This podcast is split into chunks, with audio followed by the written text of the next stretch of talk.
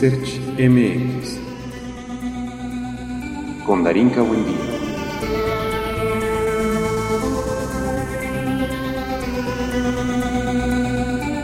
Entrevista con Gabriela Villegas, UX Researcher en Punto Lab.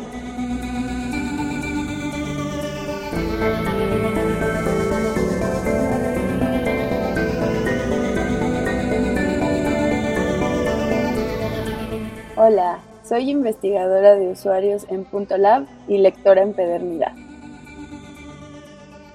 Para mí la investigación de usuarios es un puente que permite conectar eh, las necesidades de las personas que van a usar cierto producto o servicio con los objetivos que el propio negocio eh, se planteó cuando quiso crear este.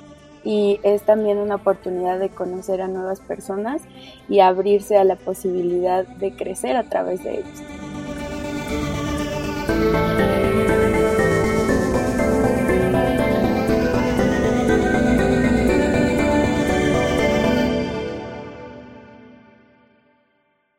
Episodio 43, temporada 3, no lo puedo creer. Eh, hace, hace dos años empecé con la idea de generar conversaciones que de alguna forma se volvieron un puente no solo para conocer a otras personas y saber eh, todo lo que implica hacer investigación, sino también en las otras disciplinas. Y justo hoy me toca conversar con alguien a quien no tuve oportunidad directa de trabajar con, sin embargo, sé que eh, pues tiene las mismas emociones y las mismas percepciones por el lugar en donde trabaja.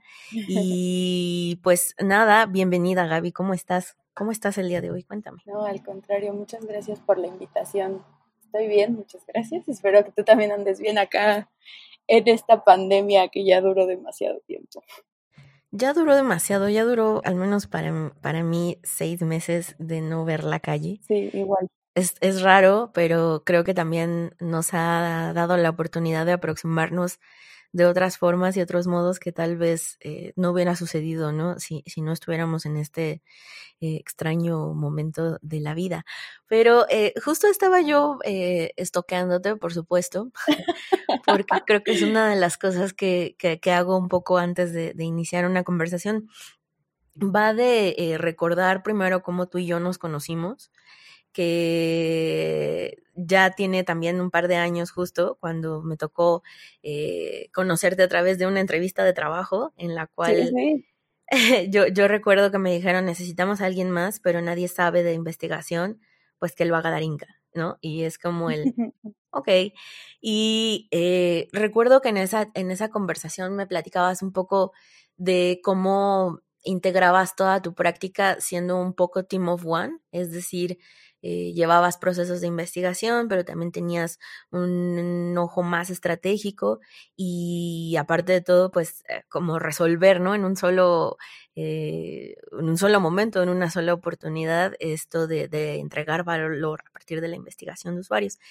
Y honestamente, de todas las personas que me tocó entrevistar, perdón si alguno o alguna escucha esto, pero eh, de verdad que tu perfil fue el que más me, me, me movió y yo estaba como muy ansiosa y lamentablemente el cliente para el que estábamos buscando pues no no jaló, es decir, ya sabes, ¿no?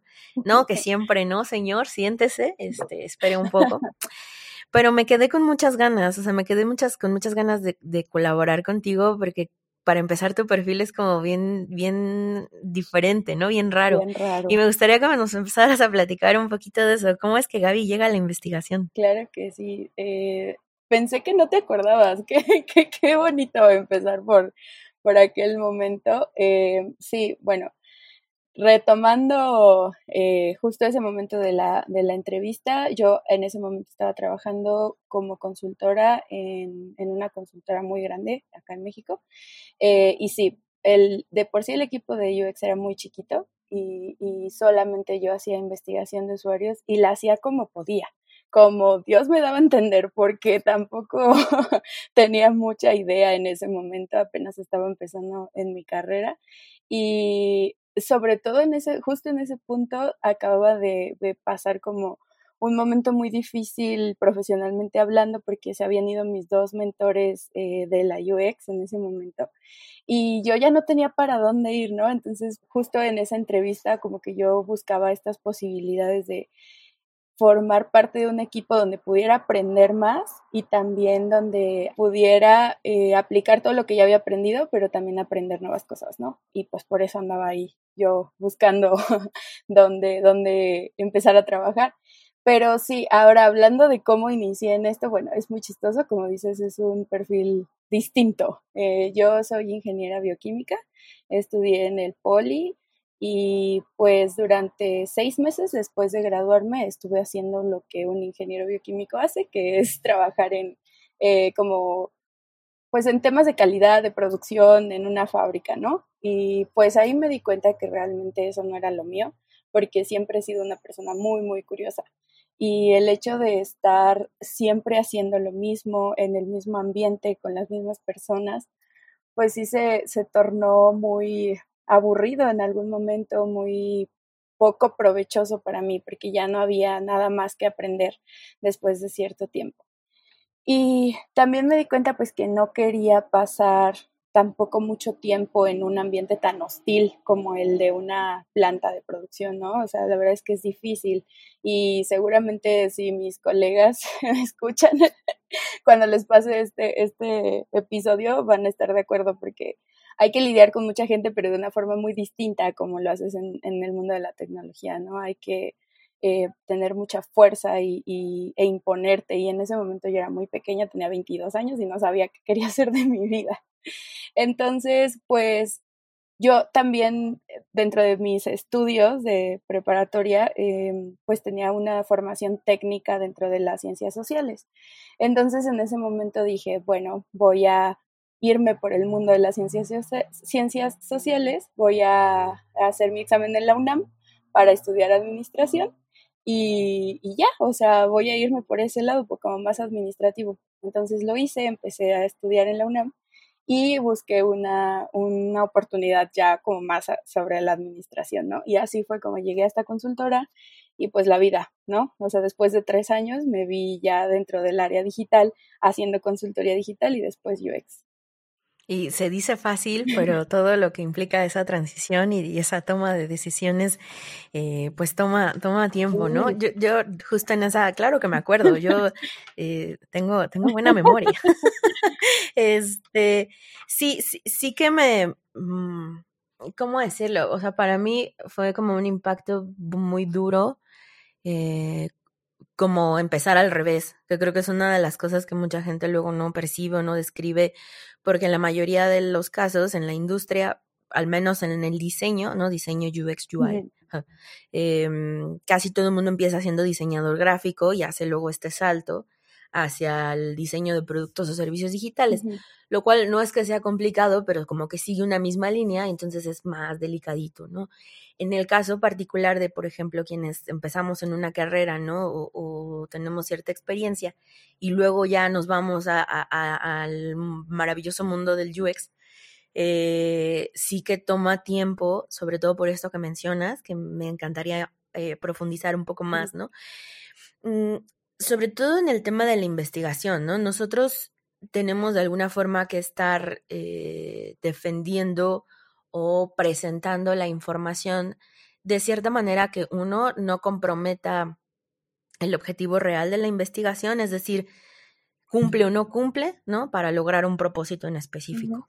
Eh, aunado a eso, que eh, la historia que se cuente sea lo suficientemente plausible y sobre todo eh, valiosa, no solo para términos de usuario, sino también para negocio. Y saber cómo trasladar esa información o cómo comunicarla para que no quede como un reporte muy bonito en el cual yo entrego y pues ahí se queda, ¿no? Y eh, la, la, otra cosa que también me llama mucho la atención es de esto que nos platicas, em, pues es cómo, cómo saber responder frente a ciertas situaciones como esta curiosidad que si no está bien encausada, pues también puede provocar eh, ciertos lapsos, ¿no? En cuanto a la, a la, misma ejecución de la investigación. Entonces, me gustaría como empezar a, desmenuzar esos tres temas, ¿no? En los cuales vamos a partir para esta conversación. Y eh, retomaba esto que decía de que es muy, muy complicado para mí, porque cuando te entrevisté, eh, pues yo tenía como este, yo qué chingados voy a saber para saber quién es bueno o malo en un trabajo, ¿no? Eh, digamos que en esa eh, consultora en donde yo trabajaba, nos enfocábamos como, bueno, son tres procesos, el proceso general que normalmente lleva RH, el proceso de una entrevista técnica en la cual pues se supone que la persona que sabe de eso pues te hace preguntas más específicas y luego ya, ¿no? Las demás. De todas las entrevistas que yo tuve, yo traía como mucho este mindset de entender al investigador, no tanto entender como todo el panorama. Y una de las cosas que nos da Punto Lab, ¿no? Eh, es como, bueno, saber preparar una, una entrevista y saber cuál es el objetivo. Mi objetivo era conocer, no sé, las habilidades que podría tener alguien con quien yo trabajar. Y e inmediatamente, ¿no? Reconocí como con ella podría colaborar porque ella ha visto y ha de alguna forma sufrido también todo lo que implica hacer el trabajo desde uno y luego desde lo general, ¿no? ¿Cómo, cómo ha sido ahora que ya estás en Punto Lab y, ¿no? te has movido entre consultoras y has sabido empezar como a, inclusive, ¿no? Proponerlo en una palabra o en varias palabras como ahora que tienes el podcast, ¿no? De Hagámoslo Humano. Es decir, ¿cómo de pasar de, bueno, me voy a ir al UX, me voy a ir a esta consultora, aquí no es, busco espacios, al día de hoy, ¿no? Poder decir que tienes eh, el conocimiento y la habilidad para compartir lo que haces. ¿Cómo ha sido eso? Oh, bueno, eh, sí, como bien lo decías al principio, eh, no es fácil y toma tiempo y también toma tener mucha seguridad y ser muy valiente en algún momento también como que todo se remonta a este momento en el que trabajaba en esta consultora donde hice tres saltos importantes, ¿no? Entré siendo así literalmente asistente administrativa y terminé trabajando como ya investigadora de usuarios. Eh, y eso fue porque, o sea, también la vida me puso en el camino correcto, en los momentos correctos pero también aprendí a identificar qué quería hacer y qué no. Y eso es, creo que, de las cosas más importantes. O sea, tienes que serte fiel a ti mismo y saber reconocer cuando estás haciendo algo que no te gusta o algo que no te lleva a lo que tú quieres lograr. Entonces, en ese sentido, pues, em, o sea, al principio yo aprendí muchísimas cosas, o sea, aprendí del mundo corporativo, aprendí de lo que es trabajar en una empresa y responder ante ciertos objetivos o ante ciertas metas de un negocio, pero después eh, también se convirtió también en algo que yo quería profundizar, o sea, ya en algo mío, más allá de qué me puede dar la empresa, qué quiero lograr yo. Y ahí fue donde tuve que decidir si quería o sea, como quedarme en donde estaba en ese momento, que era más hacia el marketing, eh, o dar un salto nuevo y empezar a profundizar en algo de lo que no sabía absolutamente nada, que era todo el mundo digital. Y, y en ese, o sea, ahí lo que sucedió fue que me ofrecieron justo, o sea, como irte, irme a otra empresa donde tenía que hacer marketing o quedarme en la consultora y, e iniciar otra vez desde cero. Y pues, o sea, como que ahí lo que hice fue seguir mi instinto y decir, bueno, la verdad es que me atrae más lo que tiene que ver con digital que con marketing, entonces me voy a ir por ahí.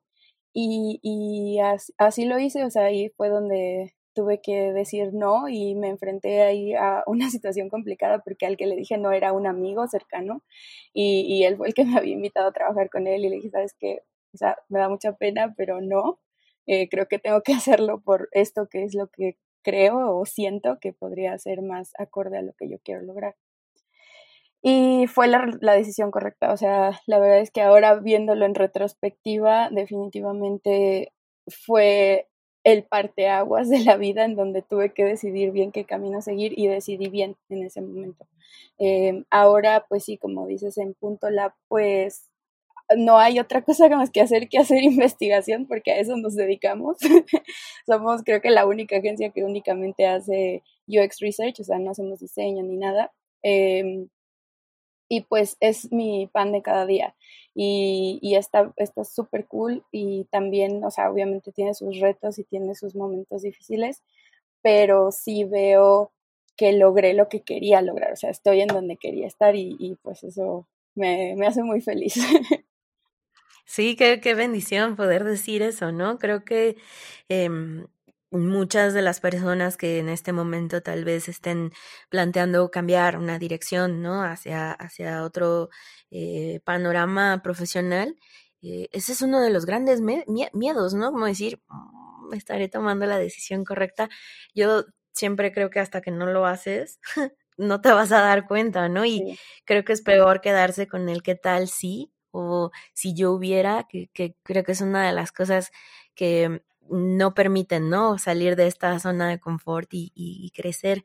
Y ahora, por ejemplo, en este tema, ¿no? De em, ser especialista en un mundo de generalistas o en un mundo donde la competencia laboral eh, apuesta porque tengas más conocimientos generales y que hagas todo, ¿no? Al mismo tiempo o que estés em, pues siempre súper actualizado y en, ya sabes, yo siempre digo como quieren, quieren UXers con, con anabólicos, ¿no? O sea, quieren que hagan todo y que estén así como obsesionados con, y, y yo creo que está bien, digo, te lo dice alguien que está obsesionada todo el tiempo con esto, pero también creo que hay una necesidad muy palpable sobre un equilibrio, ¿no? Un equilibrio entre esto que mencionas muy bien, saber qué es lo que te gusta y qué no es lo que te lo que definitivamente no quieres hacer.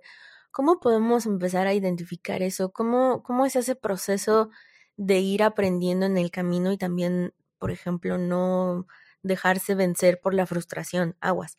No estoy diciendo no frustrarse, porque creo que también es válido que lo empecemos a platicar, ¿no? Sobre qué frustraciones estamos enfrentando como investigadores en, por ejemplo, una pandemia, ¿no? En cambiar muchas de las dinámicas y de las técnicas que utilizamos para reconocer esas necesidades de los otros, ¿no? ¿Cómo ha sido esto para ti ahora, Gaby? Sí, em, como bien dices, el tema es saber manejar esa frustración y buscar salidas. Y seguramente hay mucha gente allá que es la única que está haciendo investigación dentro de su organización y es el rarito y nadie lo entiende y nadie le hace caso. Y cuando estás bajo esa circunstancia tienes solamente dos opciones, o tratar de cambiar esa situación internamente o buscar otro lugar donde trabajar. Y ese es algo que te toca decidir a ti y dependerá de muchos, de muchos aspectos eh, personales, pero realmente es una decisión propia. O sea, no, no, no puedes, sí te puedes ayudar de consejos de otras personas y todo, pero dependerá de cómo tú midas esa situación. Y cuando a mí me tocó estar en ese momento, la frustración sí era tan grande que yo dije, ya no puedo estar mucho más tiempo aquí porque estoy haciendo cosas que no tienen ningún sentido, eh, cosas que a mí como persona no me aportan ningún valor. Em, yo tenía incluso que estar sacando copias o haciendo reportes de gastos, o sea, cosas que no tenían nada que ver con lo, con lo que yo quería hacer en ese momento. Y lo aguanté durante, no sé, unos tres meses y después dije, ya no puedo más, o sea, no puedo seguir bajo esta, este, estas circunstancias. Y, y, sí, entonces tocó estar buscando eh, qué opciones había allá afuera, dónde podía empezar. Incluso hay que estar pensando en hacer una inversión, o sea, si no estás, si te das cuenta que no estás al nivel que está buscando el mercado en ese momento, ni modo, vas a tener que invertir en tu educación, vas a tener que empezar a ver la forma de obtener la experiencia que se te está solicitando, ¿no? Y muchas veces en un, en un sector tan, pues tan cerrado o tan complicado como puede ser el del UX Research en México, pues es difícil, o sea, y realmente a veces no sabes ni por dónde empezar. Em, pero yo he visto durante, no sé, el último año y medio que la oferta de educativa, la oferta como de poder ir a un lugar seguro donde experimentar ha crecido de forma importante, ¿no? O sea, por ejemplo, está el curso que tú estás dando, hay otros cursos que hay allá afuera que no solamente son de investigación, pero que engloban también toda la, la el proceso de diseño, podríamos decirlo. Entonces, eso al final también te va a ayudar y, y no ser como cerrados a pensar, es que yo solamente tengo que aprender de metodologías, todo lo demás que tiene que ver con UX a mí no me importa. Y no es así, o sea, realmente tienes que saber de todo el proceso porque eres una pequeña pieza ahí, pero si no sabes hablar con los demás equipos, pues realmente no, pues te estás perdiendo de algo importante, ¿no? Y, y, el investigador nunca debería trabajar solo y nunca debería de trabajar aislado. Y esa es una pelea que por ahí estamos luchando fuertemente algunas personas desde nuestras propias trincheras, ¿no? Y, eh, hablaba, por ejemplo, con, con Omar Calz de eso justamente ayer y, y era algo que, pues que es muy evidente, o sea, no podemos trabajar solos, no somos entes aislados y tampoco nos podemos desarrollar de forma aislada. Em, y pues ahora con el tema de la pandemia, o sea, la verdad es que internamente aquí donde yo trabajo, pues mucho ha sido trabajo en equipo, definitivamente, o sea, mientras unas personas eh, exploran de qué forma podríamos empezar a cambiar o a mutar, ¿no? De esta forma tradicional de hacerlo, eh, la investigación de forma presencial, cómo lo mudamos a un ámbito digital otras eh, estamos como conteniendo el, el, golpe, como espéranos tantito, estamos resolviendo este tema, a todos nos agarró por imprevisto, em, pero pues sí, es un trabajo de equipo y si eres el único investigador, pues busca a quien más te puede ayudar, porque la verdad es que solo es muy difícil. Es difícil y es, es cansado y, y, justo es cuando empiezas a decir, eh, híjole, este es el camino, lo estoy haciendo bien Em, y, y, y, me hace mucho sentido esto, esto que mencionas en, en, en, cuestiones sobre todo de el desarrollo, ¿no? Y las habilidades eh, duras y suaves que le llaman. Eh, que creo que es una de las cosas que muy pocas veces eh, tocamos el tema o hablamos eh, sobre todo cuando nos toca lidiar con perfiles que son distintos, ¿no? O que tienen otras particularidades, que a final de cuentas tú como investigador, pues eres más abierto, más perceptivo, porque de eso va la tarea, ¿no? De eso va eh, como tratar de encontrar esos huequitos en los cuales puedes encontrar, eh, pues, similitudes y, y, y congeniar. Pero esto, esto que mencionas de no trabajar en solo y que el, el investigador no trabaja de forma Em, aislada es algo que a mí me costó mucho trabajo cuando salí de Punto Lab, porque yo trabajaba como, como la mayoría de ustedes, como en sincronía y como mentes muy parecidas y como esta misma eh, consigna y meta de decir, bueno, de esto se trata el investigador y, ¿sabes? Son como las chicas superpoderosas o cualquier, la liga de los, de los este, super amigos o como le quieras llamar, ¿no? Pero todos tienen como esa misma visión pero cuando salgo y me enfrento a muchísimas cosas que al final ese fue el propósito para mí de empezar a hacer estas conversaciones y generar comunidad, es decir, en casa todo está bien, pero el mundo allá afuera es horrible, ¿no? Entonces, ¿qué, qué responsabilidad o, o, qué necesidades específicas tienen otros eh, colegas u otras disciplinas en torno a la investigación, ¿no? Me ha tocado que, por ejemplo, y hasta la fecha y en los escenarios más ideales, digo, tengo un proyecto que no daré muchos detalles, digo, es un proyecto afuera de la organización en donde laboro, pero eh, yo en mi imaginario y en mi construcción de tengo todo el poder y tengo todo el control porque entienden lo que hago, seguí topándome con cosas muy, muy particulares, sobre todo en el área de desarrollo, ¿no? Que era como, bueno, pues es que al final se hizo así o se renderó de esta forma porque así funciona WordPress, ¿no? O porque la indexación del sitio está mal hecha, entonces voy a ocultar categorías y eh, ya sabes, yo para mí en ese momento solo pensaba como, ah, ok, entonces al demonio el card sorting, ah, ok, entonces al demonio la pinche, ¿no? Navegación y al demonio todo lo que me dijo el usuario y... ¿Cómo, cómo, cómo podemos enfrentar estos? Por ejemplo, cuando inclusive en esos ambientes, ¿no? Que están controlados o en estas colaboraciones que son más cercanas, pues siguen sucediendo estas situaciones, ¿no? Como investigadores, ¿qué nos tendría que faltar o qué tendríamos que pulir?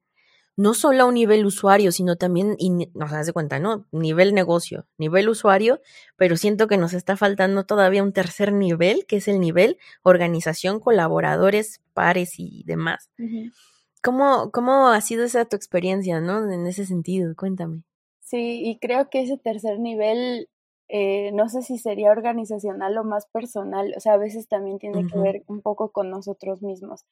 Y eh, bueno, como volviendo a, hablar de esto que tú decías, ¿no? Salí de Punto Lab y todo era súper complicado porque trabajaba con gente que era muy similar a mí. Sí, estoy totalmente de acuerdo. O sea, tenemos como cierto perfil y todas las personas con las que trabajas dentro de Punto Lab, como hacen lo mismo que tú, pues son más o menos similares, ¿no?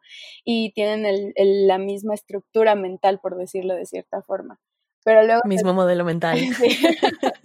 Pero luego te topas con pues no sé, con diseñadores, con desarrolladores, con product owners, o sea, gente de diferentes áreas que no está pensando igual que tú y que no tiene la misma idea que tú eh, de cómo debería de ir el proyecto, de las cosas que tendrías que tomar en cuenta, ¿no? Y es súper difícil y sí, eh, realmente te encuentras ante muchos roces con muchos, muchas personas o con muchos roles.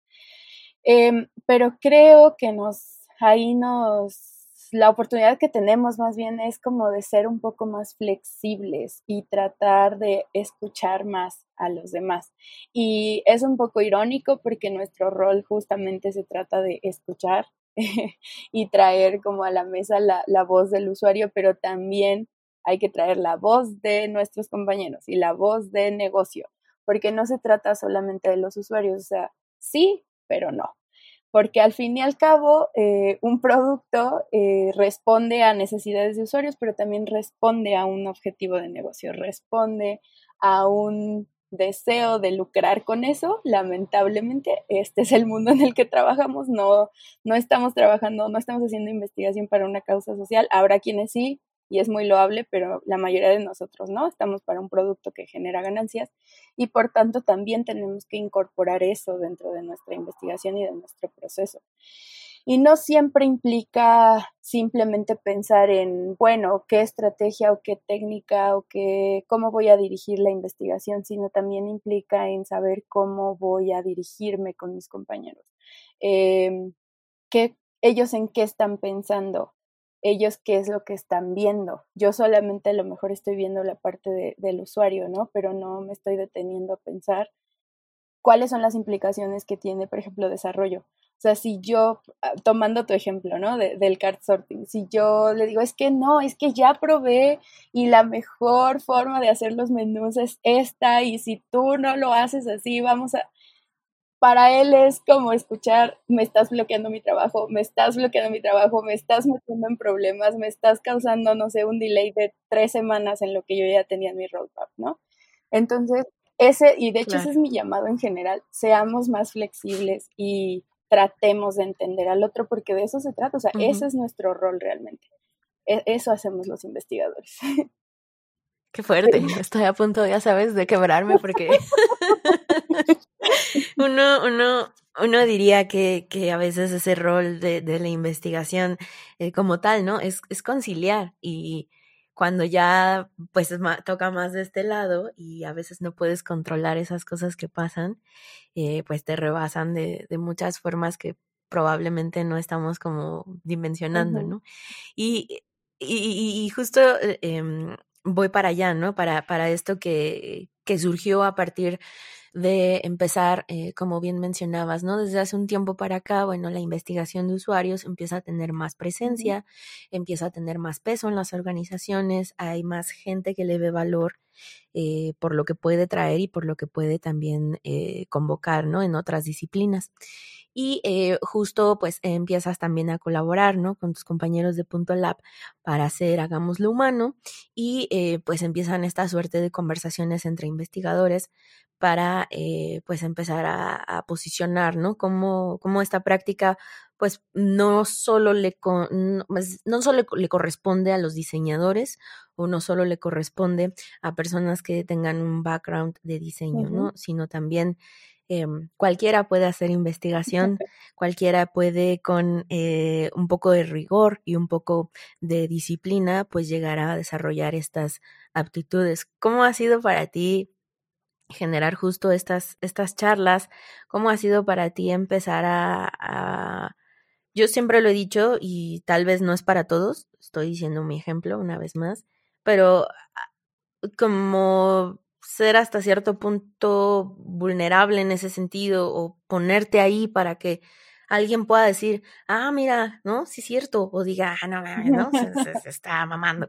Y, y, cualquiera de las, de las cosas son válidas, ¿no? Pero al final es como hasta cierto punto, pues ponerte ahí, ¿no? Y eso puede traer cosas positivas, pero también puede traer cosas negativas. Puede que haya gente que esté de acuerdo contigo y puede que haya gente que, bueno, ¿no? Nomás te escucha y se enciende. Entonces, ¿Qué tal ese, ese proceso de enfrentar esa, esa situación y cómo, cómo ha sido esto de, de colaborar, ¿no? Para, para generar contenido. Sí, sí, pues de hecho, o sea, la iniciativa del podcast no salió ni siquiera de mí, sino fue de otras compañeras, en particular Jackie y Monse, y ellas son las que han estado trabajando muchísimo más en, en la pues todo, la organización, eh, tratar de pensar qué temas podrían, podrían ser atractivos para nuestro público que nos escucha. Y de hecho, uh, Jorge, Jorge Montiel, que ya estuvo aquí también contigo hace tiempo, eh, también tiene un rol súper importante en el podcast. Eh, yo solamente he participado en dos, en dos episodios, pero sí he seguido un poco de cerca todo lo que han hecho. Y la verdad es que lo que nosotros queríamos hacer era empezar a generar mm, algo un poquito más especializado hacia la investigación. Eh, porque sí hay muchísimos podcasts de diseño y tú has colaborado con muchísimos también. Em, pero faltan, falta hablar de investigación y falta hablar de cosas específicas de la investigación, ¿no? Entonces eso era un poquito lo que nosotros queríamos traer a la mesa y por ahí hay un episodio, por ejemplo, que habla sobre qué tan complicado es hacer un reclutamiento para usuarios, ¿no? O este último episodio que sacamos sobre la UX Research Conf, que vamos, si no eres investigador de usuario, puede ser que te pierdas. Y entonces ese creo que es un reto, ese es en particular un reto importante porque dentro del mundo del diseño UX, los investigadores UX somos minoría. Entonces, tal vez no haya mucha gente interesada en escuchar lo que nosotros tengamos que decir. Pero tal vez sí, tal vez también haya diseñadores y desarrolladores o, personas de producto que estén interesadas en saber más qué pasa por la mente de un investigador y pues esa era como la idea que había detrás. Y sí, o sea, estoy totalmente de acuerdo con lo que dices. O sea, seguramente habrá gente que nos escuche y diga, no, o sea, estás loca, o sea, ¿por qué estás diciendo esas cosas? Y particularmente vuelvo a, señalar el último capítulo porque creo que fue un poco, o sea, hablamos de cosas un poco polémicas, eh, específicamente sobre la investigación, porque hablábamos de qué tanto compromiso hay a veces desde la comunidad de UX hacia su propio crecimiento, hacia mejorar como profesionales y no solamente en cuestiones técnicas, sino también en estas habilidades blandas que decías, ¿no? Que a veces se remontan incluso hasta algo tan básico como la empatía. Y, y como decía eh, Elena en el podcast, decía, ¿realmente existe la empatía o no? Entonces, como que meterte en estas discusiones sí, va a haber gente que esté de acuerdo y gente que no esté de acuerdo. Pero nosotros lo, lo, pensábamos más como un espacio donde pudiéramos salirnos de la rigidez de solamente hacer investigación, hablar de algo que nos apasiona y nos gusta a todos. Y si por ahí sale que hay gente que también está interesada y que le gusta escucharnos, pues bienvenido sea. Sí, es, es, es, yo creo que una de las cosas que, que, más valor da, ¿no? Poder compartir desde lo que te gusta y desde lo que al final lo hace honesto y, genuino. Y, y creo que es, es, es, parte importante también poner esos aspectos sobre la mesa, ¿no? Muchas veces eh, generar contenido solo para dar a conocer algo que puede ser muy general, eh, hay muchas oportunidades, ¿no? Hay muchísimo contenido, ya bien lo dijiste, ¿no? Eh, tan solo el crecimiento del podcast en el último año, pues ha sido de un 90%, ¿no? O sea, yo digo un poco, eh, sigo las, las métricas porque desde hace varios tiempo, pues trabajo como con esta industria del podcast y luego esa cosquilla como que eh, se fue, ya sabes, este, permeando hasta que se logró y etcétera, etcétera. Pero creo que analizar el fenómeno es muy, muy importante, ¿no? Entre mejor contenido eh, realices, eh, yo creo que va en función de eh, qué tan comprometido estás con la gente para, para quienes lo realizas y también el qué tan claro puede ser para el, abanico de posibilidades que en este caso puede ser un investigador, un sociólogo, un psicólogo, un diseñador, etcétera, etcétera, ¿no? Está padre eso, creo que es, es lo más rico de, de, poder aventarse, ¿no? A, a, hacer estas pues nuevas formas de, de, pues sí, colaborar y, compartir, ¿no? Ahora bien, Gaby, ¿qué, ¿qué, retos han sido los más significativos para ti en términos de, eh, porque creo que es algo de lo que me gusta hablar ahora que estamos en esta nueva normalidad, eh, ya sé, y digo entre comillas, porque eh, yo no lo siento ni un poco normal, ¿no? Pero pues sí han habido muchas cosas que a mí en mi práctica como investigadora, pues me han pues me han bajoneado, ¿no? O sea, no estoy, yo no me siento al 100, ¿sabes? Cuando hago un, cuando hago un taller, cuando hago un curso, cuando hago una prueba, o sea, es, es, esta virtualidad de hablarle a una cámara y de no sentir, pues muchas de las cosas que a mí me gustaba cuando hacía investigación, ¿no? Sabes, ni siquiera poder ir a la calle a, observar es como maldición. y me, me siento muy atrapada, ¿no? Y pues creo que al final solo me queda esperar, pero creo que también escuchar eh, pues las experiencias de los otros puede generar esa empatía que yo creo que sí existe, pero hay que trabajarla, ¿no? ¿Cómo ha sido para ti? Cuéntame. Em, sí, pues tienes razón, o sea, no hay nada de normal en esta normalidad y menos para, yo estoy igual que tú, no he salido durante toda la, la pandemia a ningún lado. Eh, lo más lejos que he salido han sido unos 100 metros de, la puerta. Sí, yo igual. Sí, sí, sí. y mm, creo que eh, específicamente como para el rol de investigación, pues sí, fue difícil porque había que mudarse totalmente a un ambiente digital, ¿no? Todos estábamos acostumbrados a hacer pruebas de usabilidad en persona, talleres en persona, etcétera. Y digamos, de forma, digamos, hacia lo técnico, pues sí hubo retos, hubo cómo me voy a cambiar, cómo voy a, asegurarme de que mis usuarios, porque también es verdad eso, ese es un tema muy importante, los usuarios en México no son tan digitales como en otros países, ¿no? Entonces tenemos estas súper herramientas maravillosas para hacer testing remoto, pero resulta que no me funcionan en México, porque para empezar están en inglés, para continuar necesitas un celular de super gama alta, o sea, muchas cosas que que no facilitan eh, la, pues no sé, como la ejecución así como tan profesional como, como tal vez sucede en otros lugares.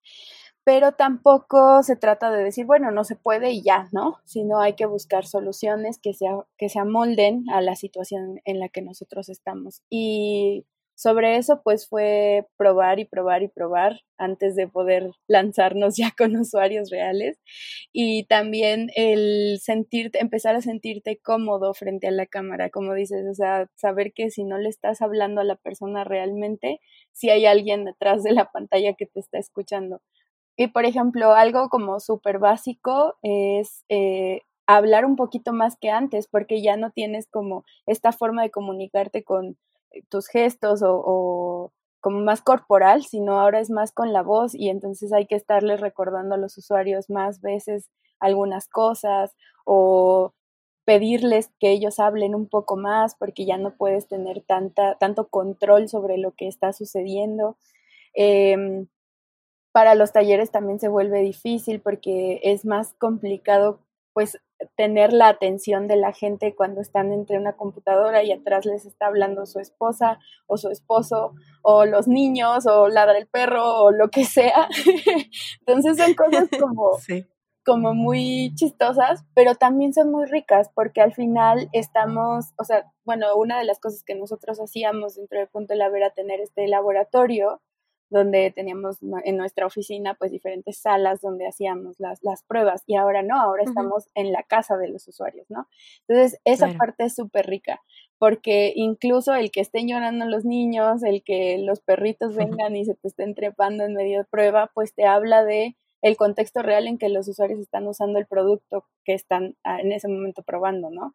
Y permite ver pues cómo una distracción como esa afectaría eh, al utilizar tu producto digital y eso es muy rico también. Entonces, creo que son pros y contras. Ni todo está mal, ni todo está bien. Pero hay que saber verle el lado positivo.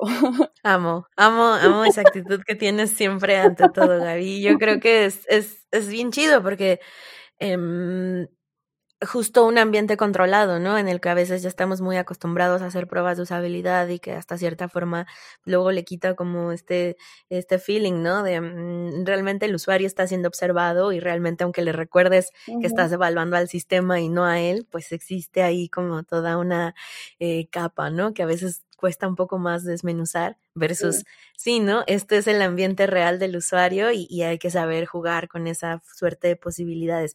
Y otra cosa que también creo que em, hay que resaltar mucho de nuestros perfiles, pues es esa capacidad de adaptarnos, ¿no?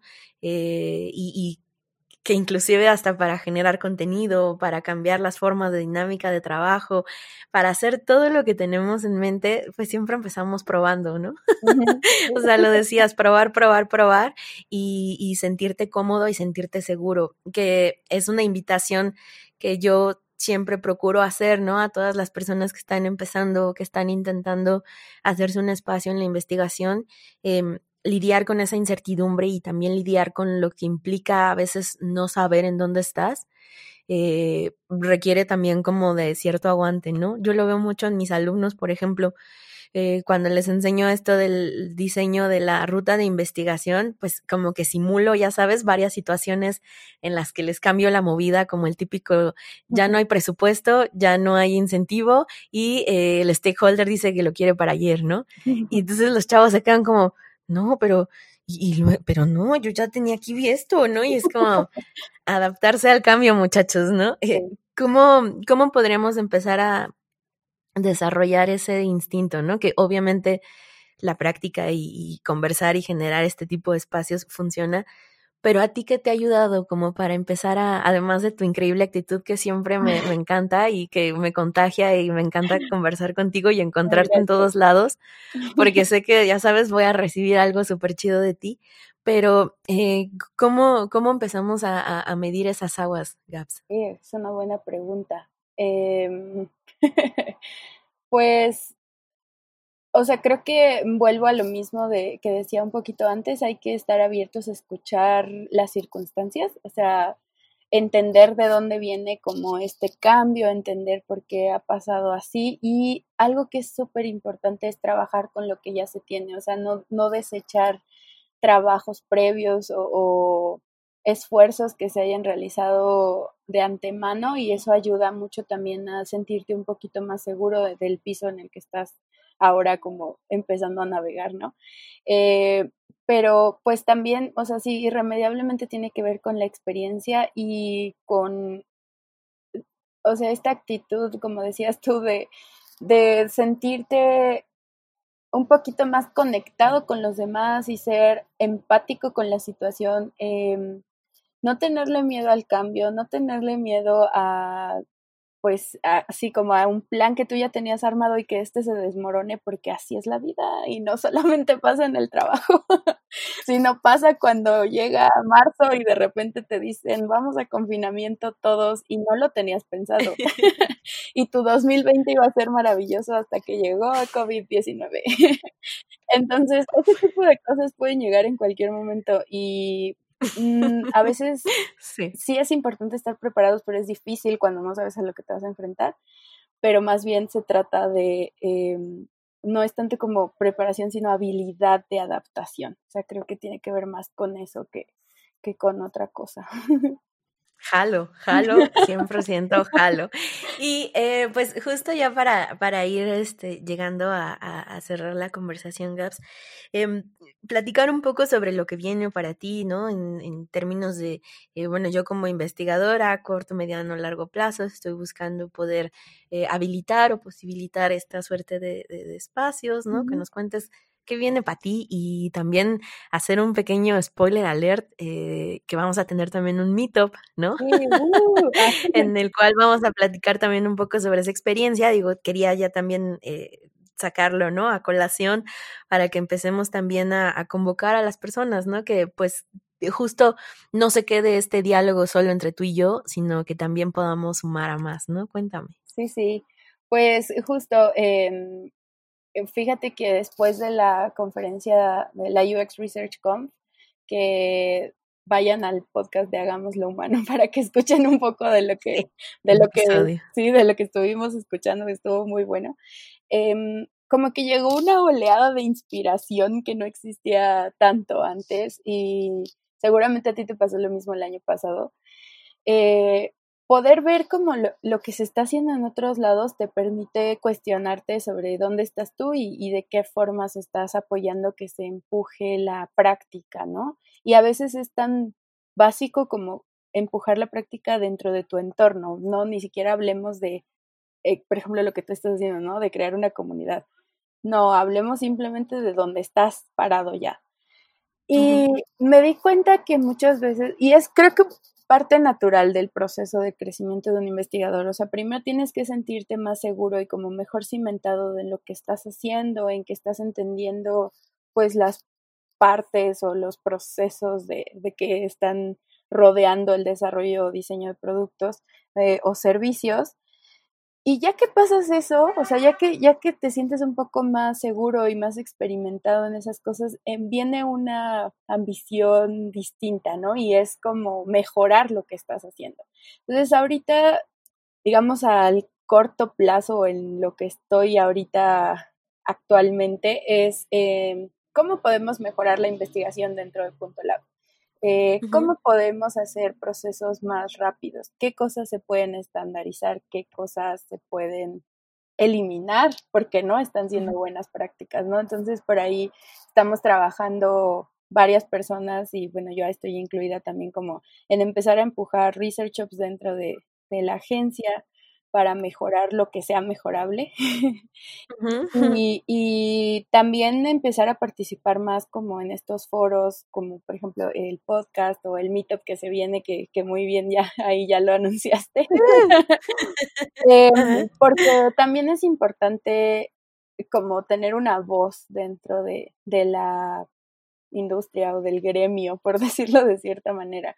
Em, lamentablemente a veces encontramos pues como muchos mitos o muchas em, cosas que se hablan dentro de, de del, pues sí, de los foros comunes y que no siempre aplican a todas las circunstancias. Y está bueno decir, oye, pues a lo mejor a ti te pasó así, pero la verdad es que yo no he tenido esa experiencia y no deberíamos de, eh, no sé, como mitificar ciertas cosas o, o acusar o prohibir, no sé, no sé qué palabra utilizar, ahorita se me olvidó, pero como san, san, satanizar, sí creo que sería eso, como satanizar ciertos, ciertos temas, ciertas cosas, ciertas circunstancias, sino más bien ver que puedes aprovechar y ahora sí que usar todos los recursos a tu mano para poder, pues, no sé, llegar al objetivo que, que se haya planteado. Eh, claro, hay límites éticos, hay límites que no se pueden cruzar, pero, por ejemplo, está este tema de las encuestas son una buena, eh, una buena metodología, la debería de usar, no la debería de usar, o debería de tener cierto número de gente, o se lo tendría que lanzar a más de 10.000 personas para que sea válido. Eh, hablemos de eso, o sea, tampoco nos vayamos directo a lo que nos digan. Totalmente, 100% de acuerdo. Creo que una de las cosas que para mí al hacer contenido era mucho como, hmm, no le quiero hablar a, la, gente de técnicas o de lo que tiene que hacer, más bien creo que primero deberíamos hablar todos sobre qué es investigación para ti, para tu organización, ¿no? Después se trató de, bueno, quiero conocerte a ti eh, persona que está detrás de esa, de, ese nombre que le pones a tu LinkedIn, ¿no? Este, es decir, sí, soy, soy researcher, soy designer, soy lo que sea, pero ¿qué implica eso, no? Y ahora creo que esta conversación va dirigida a, esto que dices muy bien, conocer matices, abrirnos a escuchar y conectarnos, ¿no? Creo que Em, eso es lo más valioso que justo decías, ¿no? A lo mejor a ti te pasó el año pasado, sí, efectivamente, cuando yo salí de ahí, yo lo que tenía en mente, y lo viste, ¿no? En la conferencia de, este año, yo, yo solo pensaba como, sí, sí, sí, muy bonito, pero ¿dónde está mi LATAM, ¿no? ¿Dónde, ¿Dónde está lo que nosotros hacemos? Que al final creo que es muy parecido o es casi igual porque aprendemos de los mismos libros, ¿no? Pero eh, contextos y, panoramas, pues eso es otro libro, ¿no? Es, es, otro capítulo. ¿Dónde te encontramos, Gaby? Ya eh, igual, sé que varios de los que escuchan el podcast saben que eh, siempre recomiendo Hagámoslo Humano. lo encuentran en la liga de este perfil para cuando escuchen este episodio, lo pueden encontrar en la descripción, tanto de Spotify como de iTunes, que sé que la mayoría de ustedes escuchan en Spotify, pero todo bien. Eh, ¿Y dónde te encontramos en las redes, Gaby? ¿Cómo nos ponemos en contacto contigo? Sí, pues estoy en LinkedIn, en Twitter, en Instagram también. Instagram es un poco más personal y casi no lo uso, la verdad, pero, I know. pero ahí ando también. Eh, Cualquier cosa me pueden escribir un tweet, un mensaje directo. En LinkedIn soy más soy más ausente, no me gusta tanto, me da mucha presión, ¿sabes? Como que no, oiga, ¿dónde estoy? Aquí está, hay gente haciendo cosas increíbles y yo qué estoy haciendo.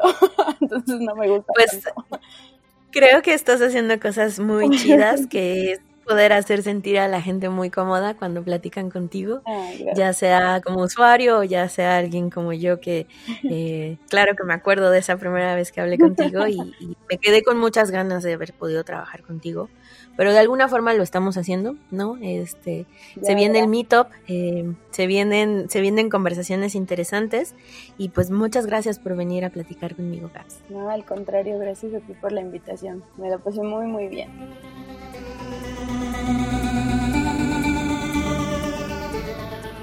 UX Research MX